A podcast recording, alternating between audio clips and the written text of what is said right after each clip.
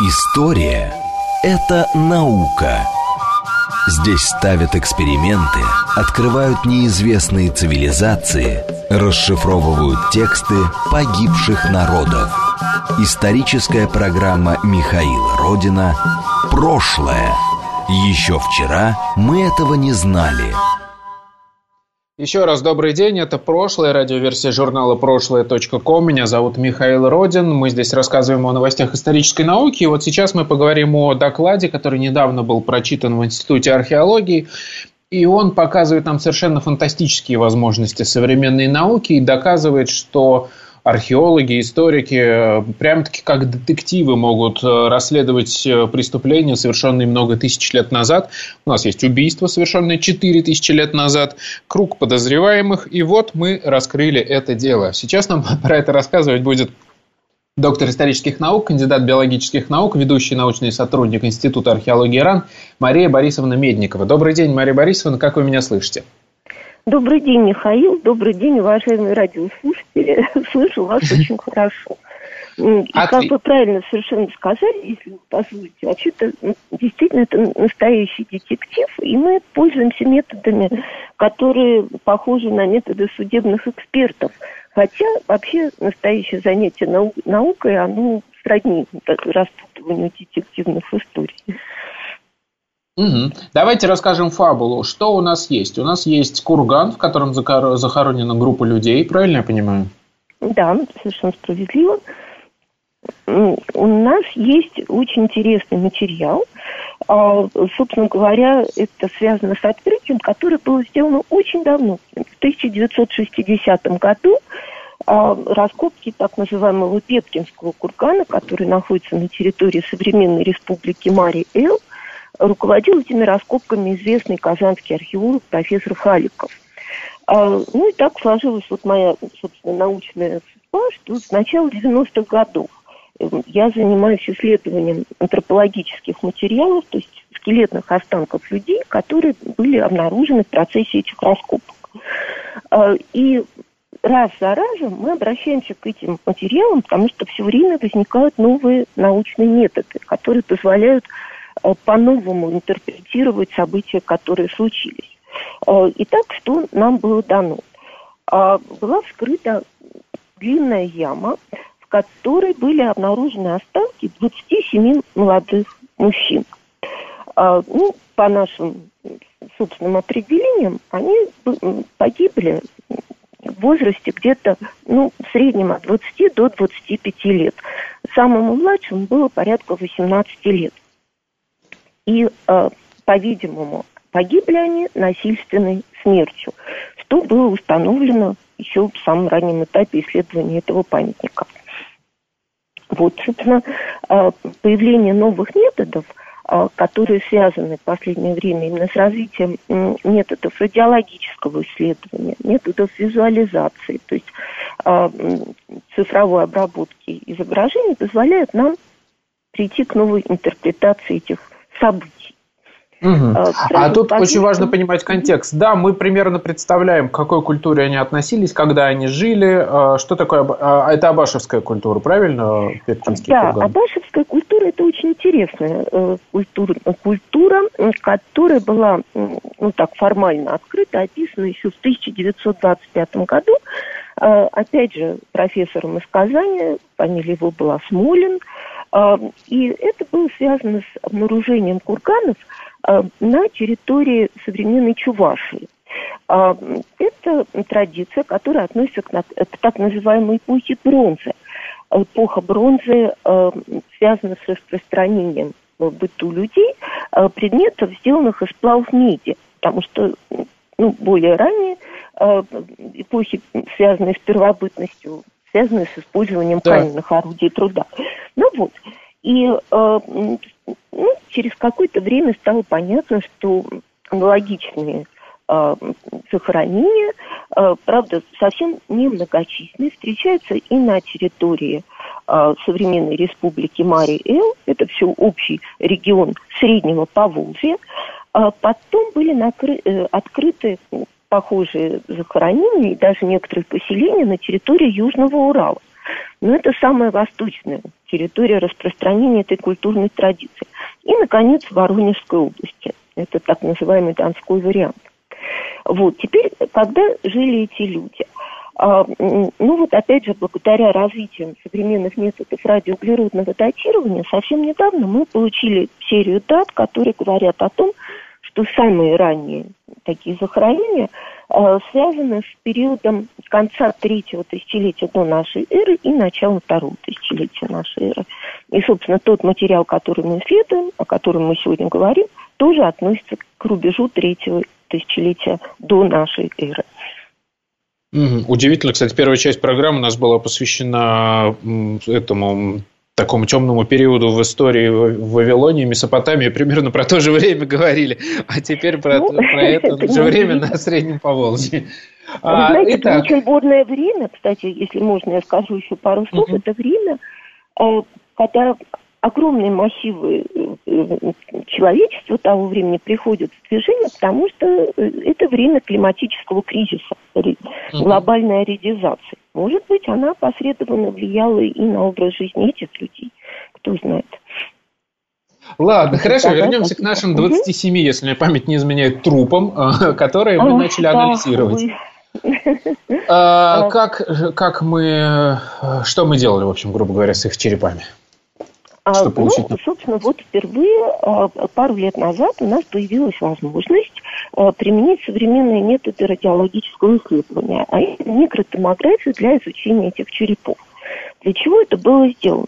Дело в том, что ну, еще в 60-е годы 20 века в процессе реставрации они были густо покрыты э, реставрационной мастикой, которая, ну, как бы и, и, с наружной поверхности, с внутренней поверхности закрывала, в общем, э, дефекты, которые имелись э, на этих черепах. И э, именно при помощи такого виртуального исследования э, очистив виртуально эти поверхности, мы получили возможность э, на новом уровне изучать травмы черепа.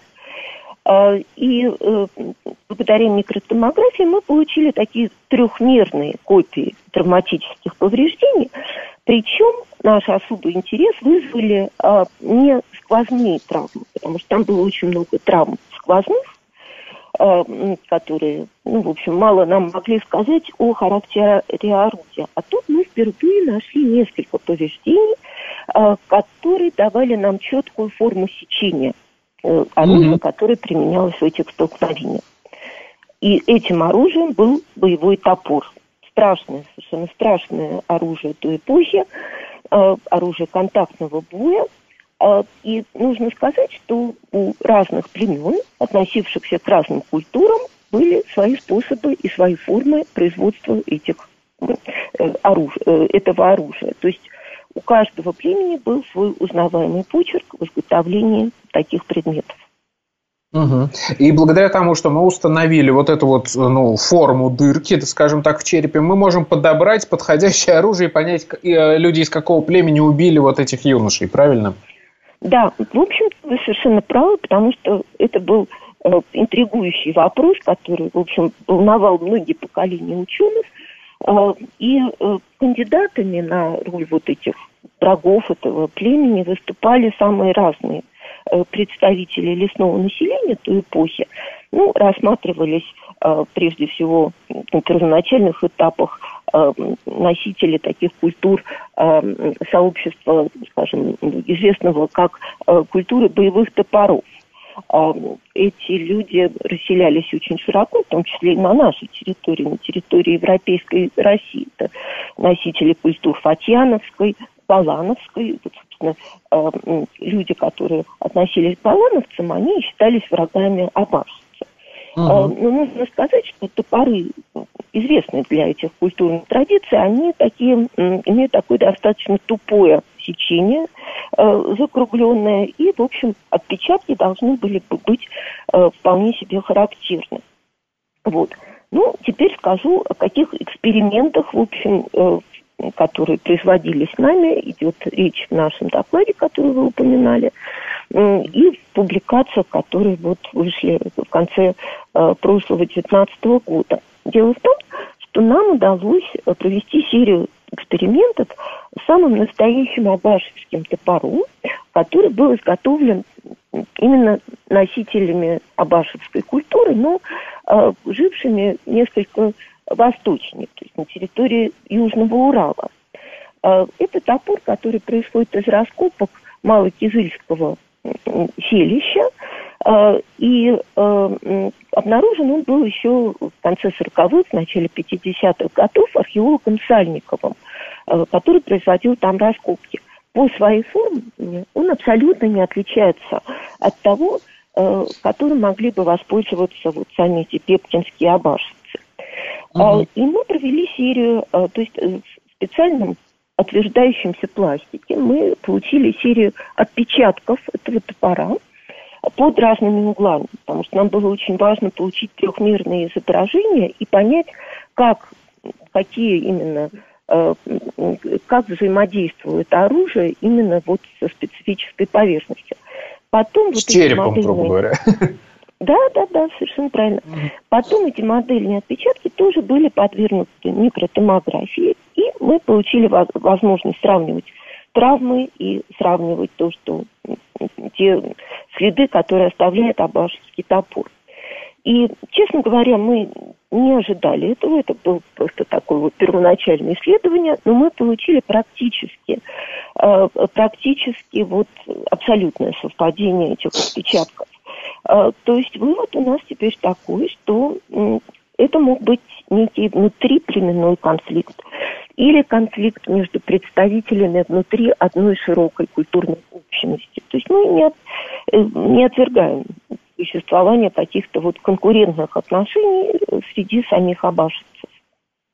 Угу. То есть, получается, мы исключили из этого уравнения, скажем так, друг, представителей других культур и оставили э, версию о том, что был конфликт внутри абашевской культуры, что там могли внутри э, абашевской культуры существовать какие-то враждующие племена и так далее. Правильно? Скажем так, а, мы полностью исключаем возможность убийства ну, другими топорами, которые известны для, скажем, представителей древнеямной культуры, а, ну, тех же самых фатьяновцев, балановцев. Но здесь возникает еще одна любопытная вещь, которую нам нужно тоже исследовать в дальнейшем. Дело в том, что абашевцы э, были такими замечательными специалистами в металлообработке, в производстве вот тех самых топоров, что, возможно, представители неких культурных традиций, э, расположенных к востоку, они могли имитировать эти топоры, они могли А-а-а. заимствовать эти формы. Вот это вот следующий вопрос. Поэтому вот сейчас у нас возникает некое подозрение по отношению к так называемым производителям сименско-турбинских бронз.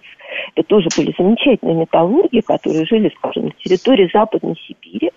И кто знает, может быть, э, какой-то момент некоторые люди, представители этой общности, мигрировали к Западу, встретились, и вот этот контакт, то есть вот имитаторы абашевских угу. орудий, это следующий вопрос, который нам нужно разобрать. Понятно. Очень интересные вопросы э, встают благодаря современным методам. Но, насколько я понимаю, вы исследовали не только, э, скажем так, момент смерти да, этих юношей, но благодаря современным технологиям мы сейчас многое можем сказать, собственно, о том, как они жили до этого конфликта, до того, как они попали в этот курган. Да, совершенно справедливо. А дело в том, что вот современные методы биоархеологии, то есть такого контекстуального рассмотрения антропологических останков, позволяют нам, э, в общем, рассматривать огромный спектр вопросов. Как люди жили, мигрировали они, или они жили стационарно на одном месте, когда они умирали, чем они занимались, даже как они двигались, вот, ну и изучать э, особенности здоровья этого населения. И, э, собственно говоря, вот мы много лет изучаем самые разные аспекты, связанные с этими людьми. Ну, наверное, в рамках передачи я успею рассказать, э, собственно, вот такой важный вопрос, который открылся нам тоже совсем недавно, где-то два года назад.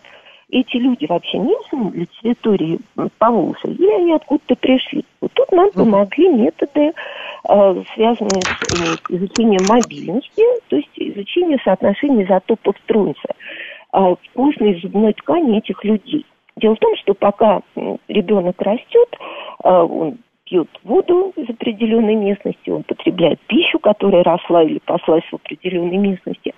И зубная ткань, она запечатлевает вот эти геохимические характеристики, характерные для каких-то определенных локаций. А, соответственно, мы провели такое, вот, такое исследование и а, исследовали образцы зубной ткани, мы исследовали образцы костной ткани, взятые от тех самых скелетов. А, как раз костная ткань показывает нам геохимические сигналы за последние годы жизни, потому что костная ткань более активно метаболически, то есть она вот э, перестраивается, она показывает, как человек питался последние годы э, и где он питался последние годы своей жизни. Ну и, наконец, мы собрали большое отметить, количество образцов. Мы а, говорим не о популяции, а говорим о конкретном организме, да, о конкретном индивиде, о мы говорим, человеке, да, в данном случае где он мы жил. говорим о конкретной выборке бептинских абашевцев, о тех самых угу. молодых людях, вот, э, которые захоронены в Большом Кургане на территории Марий-Эл. А, сразу скажу, что это такая холмистая горная территория, хоть горы там не высокие, но контрольные образцы показали нам очень высокие сигналы, характерные для э, ну, таких древних геологических формаций.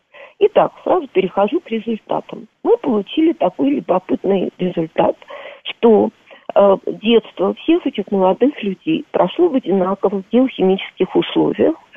И эти условия совершенно отличаются от тех, в которых они были похоронены. То есть примерно до 10 лет они жили в одних условиях, а потом подавляющее большинство мигрировало вот на территории Республики Мария, приблизительно в окрестности вот этого Беткинского кургана, где они жили последние несколько лет своей жизни, встретили вот этот бой, погибли и были с почестями похоронены. Все за исключением одного человека. Вот этот человек, он как раз был кузнец бронзолитейщик. Он вырос вместе со всеми, но когда ему примерно было 10-12 лет, опять же, судя по формированию зубной системы э, и, и судя по изотопным данным его скелета, он отделился от них, и он куда-то мигрировал вместо с совершенно другими изотопными сигналами.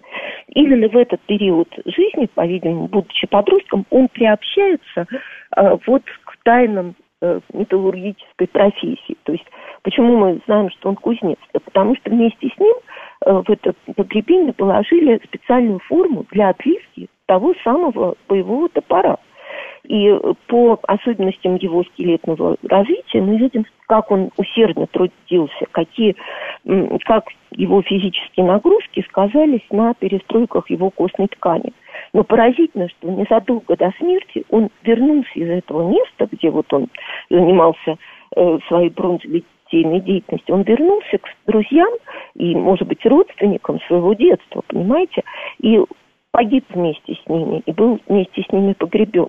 То есть вот мне кажется, что этот подход, он позволяет нам сегодня открыть ну, какие-то вот тайны повседневной жизни людей, понимаете, понять, э, какие связывали взаимоотношения, и одновременно это рисует нам какой-то невероятно широкий, э, как сказать, домашний ландшафт, свойственный для населения той эпохи.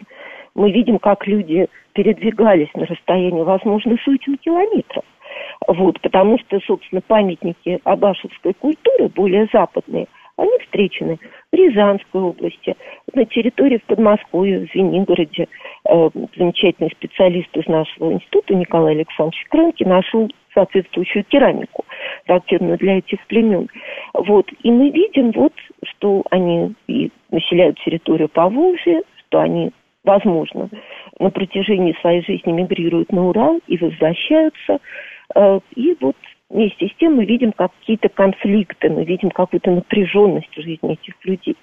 Наверное, какие-то будущие новые методы нам тоже помогут ответить на эти вопросы, которые перед нами остаются.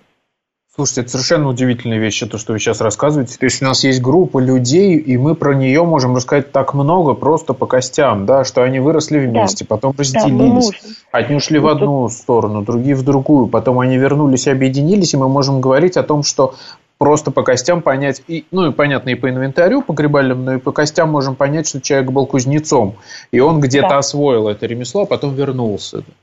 Да, да, Это да, просто да. фантастика. А что мы можем рассказать про деятельность вот этих остальных юношей, 26 человек, э, которые не были кузнецами? По ним а, что-то ну, можно? Да, вот ну, тут, к сожалению, э, должна сказать, что мы столкнулись с тем, что эти материалы были раскопаны очень рано, в 60-е годы, когда не было традиции собирать вот буквально мельчайшие скелетированные останки, да, поэтому работаем с тем, с чем, что имеем, да. Угу. Поэтому, но тем не менее, мы можем определить уровень, скажем, физиологических стрессов в этой группе, да. А, то есть вот специальные структуры, специальные изменения на костях, э, на зубах э, говорят нам о том, как часто, скажем, они испытывали периоды голода в, своей, в своем детстве, да, в период роста. Нужно сказать, что, в общем, э, их образ жизни был вполне благополучным. Э, возможно, они э, ну, то есть, и, как сказать, очень ровным, очень сходным. То есть, понятно, что действительно они жили вместе, э, питались как бы из одного котла, если можно так сказать. Угу. Это были такие крепкие, физически хорошо развитые молодые люди, тренированные. Ну, в свое время я даже выдвинула такую концепцию, что они принадлежали к некоему Э, мужскому дому одному. Вот если мы вспомним ага. такие ранние работы культурологические, была традиция молодых людей племени отселять, и вот они там проходили некую стадию посвящения. Ну, не знаю, так это или нет, но здесь мы видим, что в возрасте после 10 лет вот эти молодые люди были, собственно, отправлены далеко от дома, где они родились, да, и э, в каком качестве они были отправлены. Собственно, опять же, Э, ну, как-то интерпретируете данные физической антропологии, мы можем говорить о том, что в возрасте 10-12 лет у этих мальчиков этого племени как-то менялась идентичность. То есть, вот, угу. может быть, они действительно проходили какую-то стадию посвящения, и когда они погибли, они уже были такими э, настоящими воинами и имели какую-то свою специализацию. Вот. Весьма такой вот любопытный результат. У нас две минуты, две минуты осталось до конца эфира. Хотел задать вопрос, может быть, он пока кажется фантастическим, но может быть, чем вдруг лет через 10 вы сможете мне ответить. А вот эти анализы изотопа стронция не позволяют построить карту их перемещений по жизни? Ну, то есть, вот условно взять реальную географическую карту и расставить точки, где как они перемещались. Пока мы еще не можем так сделать. Ну, вы знаете, очень бы, конечно, хотелось. То есть, э, ну, собственно, э, тут в этом методе есть ограничения, потому что, конечно, эти изотопные сигналы, они не столь специфичны. То есть мы можем, э, ну, как бы различать местности, где там базальты, граниты и, скажем, местности, где распространены такие лесовые отложения. Вот. Но если эти места совпадают с какими-то географическими локализациями конкретных памятников археологических, ну, может быть, мы можем строить такие э, выводы, ну, естественно, с оговорками. Вот. Но пока мы стараемся работать в этом направлении. По крайней мере, сравнивая те местности, где уже распространялась эта культура. А, то есть, когда у нас наберется статистика, в принципе, я думаю, что мы сможем такую карту построить, да? Э, ну, я думаю, да, потому что сейчас самые разные специалисты с территории нашей страны, которые применяют этот метод, собирают контрольные образцы, э, которые помогут вот вскрыть перемещение в будущем. Ну, хотя бы в самом общем виде. Вот. Отлично. Спасибо вам огромное, Мария Борисовна. Очень интересно было с вами пообщаться. А, и вот смотрите, как у нас э, удивительно сложился этот эфир. Мы сначала говорили про третью династию Ура, о том, как она а, почила, что называется, куда переселялись люди, и выяснилось, что это ровно то же самое время, про которое вот сейчас нам рассказывала Мария Борисовна. Мы говорили о том, что в эпоху бронзы примерно в этих же века проходило у нас здесь, на Средней и Верхней Волге. А, мы говорили о том, как представители абашевской культуры убивали друг друга и какие внутри племенные, скажем так, конфликты у них там могли быть. Вот. И я надеюсь, что так или иначе дальше это все сложится в общую картинку. И каждый день, короче говоря, мы все больше и больше узнаем об истории. Спасибо вам большое. Это была программа «Прошлое». Меня зовут Михаил Родин. До новых встреч. Пока. Историческая программа Михаила Родина «Прошлое».